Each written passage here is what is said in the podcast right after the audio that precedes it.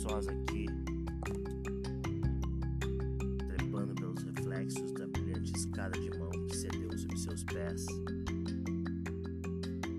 Mas tem que haver mais.